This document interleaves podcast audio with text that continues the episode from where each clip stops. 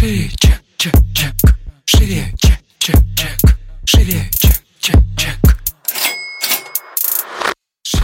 Всем привет! Это выпуск подкаста «Шире чек». Меня зовут Ира Подрез, и дважды в неделю вы слышите мой голос. В этом подкасте мы говорим про продажи. Как перестать бояться, что делать с синдромом самозванца, как поднять чек и начать зарабатывать больше. Ну и самое главное, к чему мы с вами идем, это системные продажи. И в этом выпуске мы будем обсуждать э, вопрос ниши как ее найти, как понять, э, чем же мне начать заниматься, как понять, а, в какой нише мне строить там свой проект и свой бизнес. Давайте начнем с вами с такого тезиса. Мне хочется, наверное, как девочки, говорят, что мужской подход в другом. Сразу скажу, наверное, это подойдет девочкам. А сказать о том, что нишу выбирают э, по любви. Потому что я знаю, что мальчики могут зарабатывать на том, э, где просто есть бабки.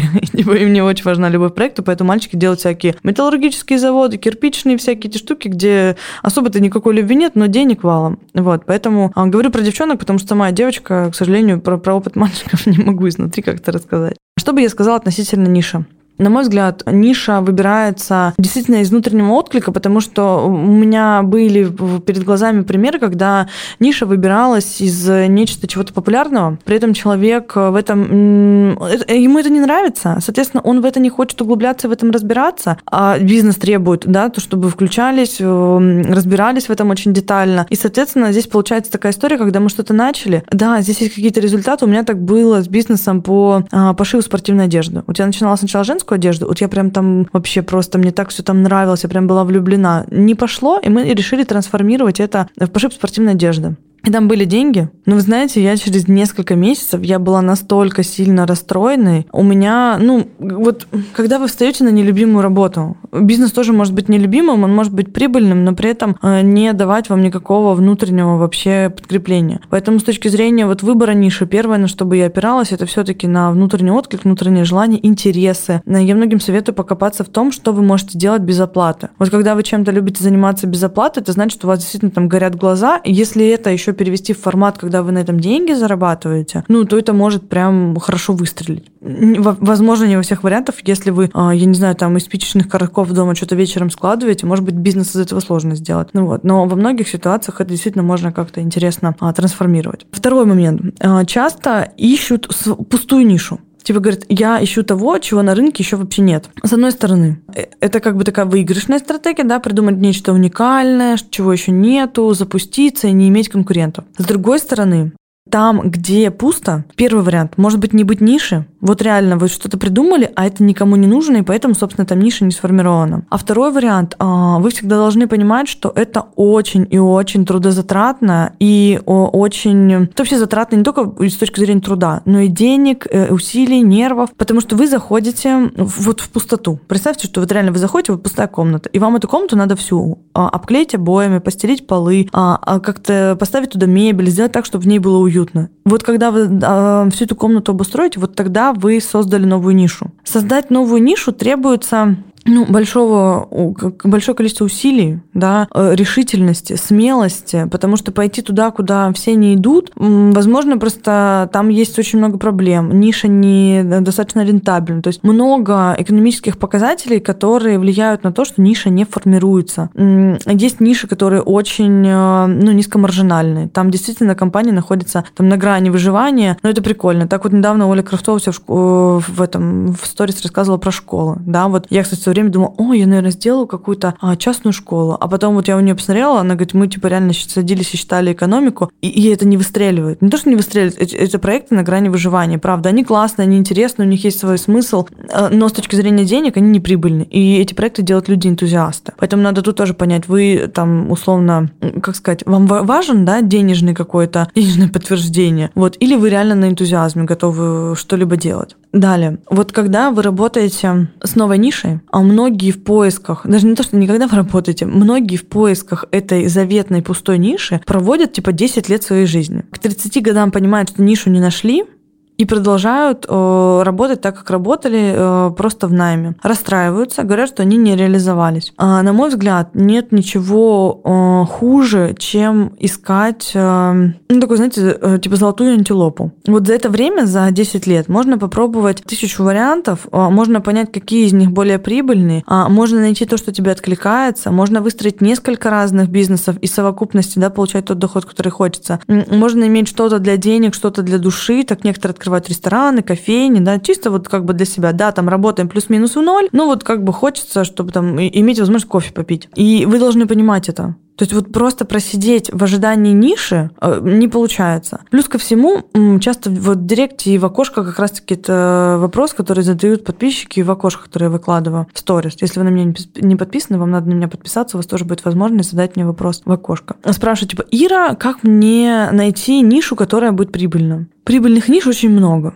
Но прибыль зависит не от ниши. Прибыль зависит от того, как вы сделали свой продукт, а, какой у вас сервис, какое у вас качество продукта, а правильно ли вы работаете с клиентами, есть ли у вас поток рекламы, потому что некоторые делают очень классный проект, но не запускают туда рекламу. И классный проект закрывается просто потому, что у него не хватает клиентов но не потому, что проект говно. И вот вроде все попали, нишу попали, и как бы целевую аудиторию попали, но трафика нету. И надо вот этот момент э, для себя очень хорошо понимать. Потому что выбор ниши – это не залог а, успеха. Это значит, что вы выбрали правильную нишу, и на вас посыпятся вообще там золотые дублоны. Вот, то есть э, зачастую выбор ниши, конечно, если вы ну вот реально попали мимо, э, естественно, вы, скорее всего, хлеб, ну, хлебнете нормально так. Потому что так высококонкурентную нишу, когда заходишь, вот вроде типа ниша одежды, я с нее начинала, я там нахлебалась столько, что мне страшно вспоминать, потому что э, конкуренция высокая, бренды давят, личные бренды владельцев давят, и вроде у тебя продукт классный, и сервис у тебя хороший, хороший, и упаковка у тебя классная. Но с точки зрения трафика там невозможно тягаться вообще бюджетами, да, и, ну, типа, ты становишься таким маленьким локальным брендом, которым надо очень много вкладываться, чтобы о нем хотя бы кто-то там узнал. Вот. Хотя ниша развитая,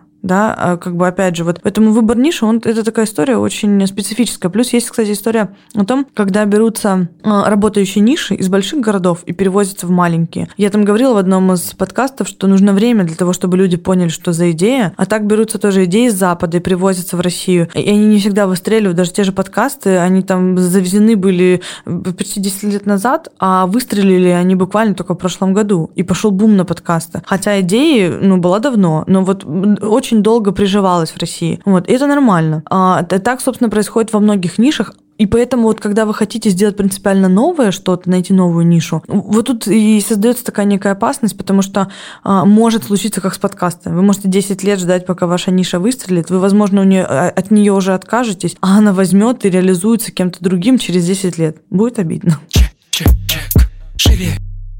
А, на мой взгляд, более выигрышная стратегия, когда вы заходите в нишу, которая есть, да, в которой есть конкуренция, а, потому что на самом деле я вообще люблю конкуренцию, по ней очень легко а, ориентироваться, по ней легко понять, в какую сторону двигаться, что можно привнести на рынок еще того, чего нету, а, с точки зрения именно, допустим, сервиса, да, вот все делают так, а мы можем сделать там как-то лучше. С точки зрения продукта, и когда есть конкуренция, вы можете за счет конкурентов очень хорошо в глазах потребителя отстраиваться. То есть, допустим, все делают так и дают такой уровень качества, а вы принципиально другие. Но этого никогда не понять, когда вас не с чем сравнить. А вот когда есть с чем сравнить, тогда люди объективно понимают, что во вкус вилли там условно, да, продукты там или сервис там лучше, чем, я не знаю, там в пятерочке, к примеру. Вот, и наоборот. Соответственно, вот в нише, где есть а, конкуренция, там очень много преимуществ с точки зрения, ну, анализа да, по сути. А как сделано, что сделано, а, зачем сделано. Вы можете пообщаться с сотрудниками, которые там работают. Вы, в принципе, имеете уже некую базу знаний, которую можете применить.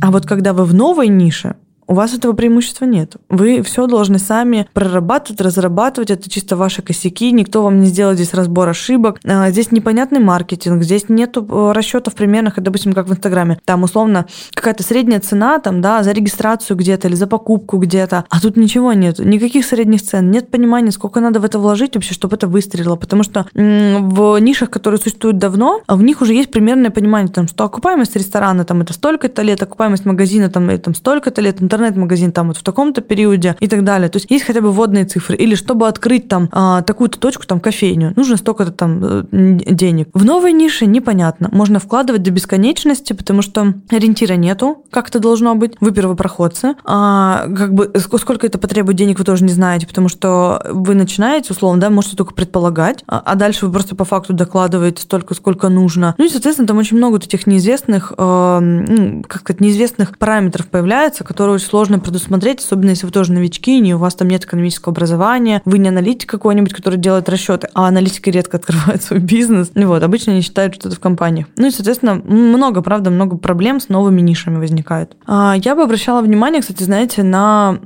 тренды. Ну, вот, особенно если это ваш первый бизнес, так, э, помните, в одно время спиннеры зашли. И народ прям вообще резко начал их закупать. И вот кто попал на волну этого тренда, смог денег поднять. Потому что сложно, конечно, когда ты особенно открываешь первый бизнес, а сложно без денег да, если у тебя нет там какого-то капитала, его чаще всего ни у кого нету, вот, а, сложно как-то запуститься. Вот можно посмотреть что-то, что на тренде, особенно, что легко продается, легко покупается, а, и, соответственно, на этом просто сделать какую-то там сумму денег и уже вкладывать ее там, ну, во что-то более такое, как сказать, фундаментальное. Да, спиннер это не очень фундаментальная история, хотя ребята на них тоже там несколько лет поднимали денег прекрасно, ну вот, и каких там только спиннеров этих не было. И вот такие трендовые истории, они же тоже заходят практически каждый год, что-то новое интересное, народ это покупает, потом это отходит. Одно время э, были эти, господи, блендеры для смузи, которые такие переворачиваются. Их прям был бум, и все их продавали, все их рекламировали. Вот, тоже как вариант. Вот, много чего э, делается с бизнесом э, с точки зрения Китая. А народ на товарке тоже хорошо поднимается. У меня ну, достаточно много знакомых, кто в разные ниши, там, начиная от кошельков и сумок, а, заканчивая каким-то там ну, техническими всяким оборудованием, кто возит что-то из Китая, а, и тоже неплохо на этом поднимает денег. Вопрос же, опять же, да, в том, ну, чего вам хочется вот в чем хочется развиваться, потому что есть те, у кого принципиальная позиция относительно того, чем они хотели бы заниматься. Они говорят, я вот, ну да, условно, только за какую-то там миссию свою, да, там за какую-то конкретную цель. Просто деньги ради денег, ну, как бы не хочется делать. Вот. А, кстати, говорила, что выпуск для девочек, но говорю это, скорее всего, для мальчиков, потому что мальчикам бизнес в Китае хорошо заходит. Мало знаю девочек, кто владеет бизнесом из Китая. Ну, девчонкам товарка сложнее идет. Девочки обычно такие, типа, там, шмотки, да, еще как бы, вот. А что-то другое ну, довольно сложно. Поэтому, если это ваш первый какой-то бизнес, присмотритесь как, как вариант, да, каким-то трендовым вариантом, а, где можно просто, ну, какую-то сумму денег реально сколотить, и потом с ней уже куда-то двинуться. Вот. Потому что не всегда ваша история про то, чем бы вам хотелось в этом мире, как бы вам хотелось в этом мире реализоваться, да, она может прям с первого раза зайти. Ну и знаете, я, наверное, здесь еще э, расскажу про то, что первый бизнес э, может не зайти. Да, рассказ человека, у которого даже не зашла, третий бизнес тоже не зашел, только с четвертой попытки у меня выстрелила. Мне все время папа говорил, типа, Ира, нужен бизнес, где а, меньше привязки к производству. Я им говорю о том, что папа, я буду делать одежду, типа, все, у меня будет ништяк. Хотя образование мое как раз-таки, оно про это было. У меня, у меня бизнес-аналитик, конечно, у меня связано все с информационными технологиями было. Вот. Но я скажу, что я буду делать так, как хочу. В итоге с производством связался, там, правда, очень много затрат. Маржи там ну, большой нету. Когда ушла э, вот уже в услуги, поняла, что в услугах, во-первых, довольно высокая маржа. Во-вторых, в инфобизе она вообще космическая. И если у вас есть возможность уйти в инфобиз, э, это однозначно стоит сделать делать, потому что, ну, такой маржинальности никогда нигде не найти. Многие относятся к инфобизу как нечто, э, господи, чего уж скрывать, к чему-то дерьмовому. Вот. Но э, здесь очень и очень э, выгодные условия работы по одной простой причине, что э, здесь не такие производственные затраты.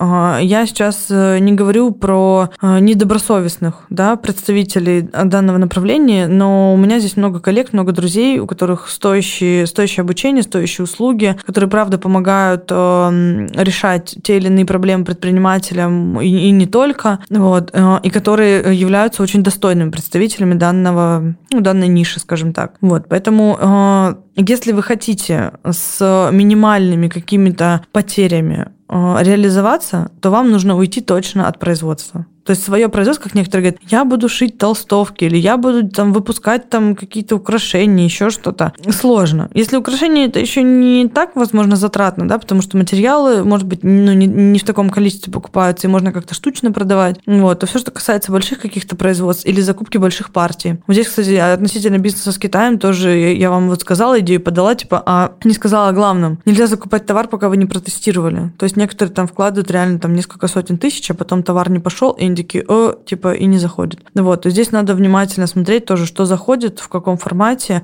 и сколько в это можно вложить, чтобы протестировать. Шире, мне тут продюсер «Ну, пора бы вставить куда-то про вебинары, потому что я ни о чем не рассказываю, у нас сис- а, закрытая система продаж. Вот. Но да, друзья, у меня есть классная линейка вебинаров. Сейчас мне скажут, блядь, вебинар это говно. Но на самом деле я сделала формат вебинаров, потому что ненавижу учиться по 15 минут. Мне проще выделить один-два дня, а несколько часов э, системно отучиться и месяц внедрять. Поэтому мы работаем именно по такой системе, когда у меня студенты учатся а, два дня, а потом месяц внедряют и переходят на следующий этап. А, У нас ступенчатое обучение состоит из э, пяти ступеней на данный момент. К весне у нас будет шестая ступень. А, Вебинары «Как продавать легко и дорого», Наши базовые навыки. Как составить товарную линейку с высокой конверсией? Это, собственно, как сделать так, чтобы клиент вас покупал постоянно, чтобы у вас не было лишних услуг, которые толком никому не нужны, или продуктов. Вот. И как, собственно, удерживать лояльность вашей аудитории да, на высоком уровне. Как продать на миллион и как прогреть на миллион. Это два вебинара, в которых я рассказываю э, на 5 дней суммарно о том, э, как работать с подсчетами, как работать с конверсиями, как действительно дойти до своего миллиона, что на это влияет, как отслеживать все эти показатели. Э, И самое главное, как начать прогревать аудиторию так, чтобы вам самим блевать не хотелось от своих же прогревов. Потому что это такое, такая история в Инстаграме, в которой уже типа, ну реально всех тошнит. А я учу, как э, работать с этим относительно, опираясь на свой темперамент. Вот. Ну и последний наш блок — это стратегии. Как дойти с точки А в точку Б. Поэтому милости прошу. Я лучше торгую лицом и рассказываю лучше об этом сторис. Но тут я просто об этом рассказываю, что они у меня есть. Скоро будет общий сайт, вы его увидите и сможете оставить заявку. Чек, чек.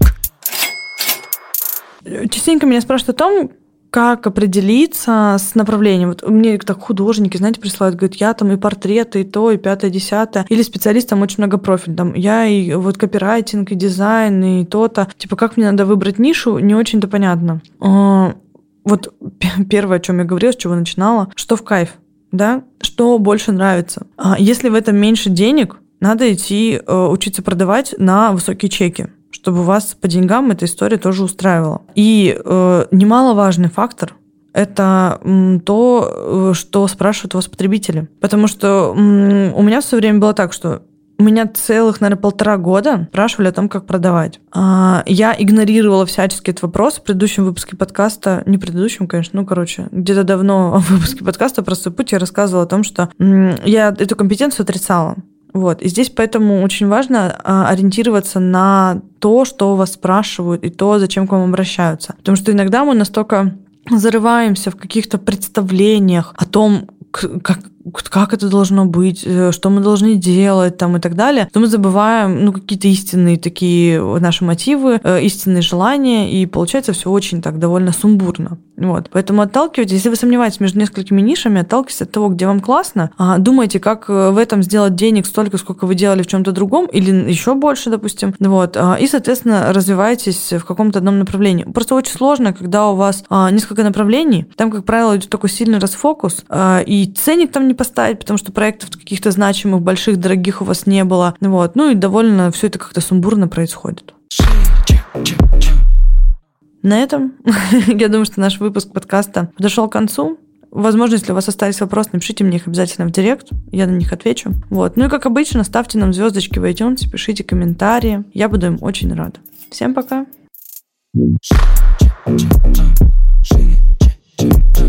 Shake it.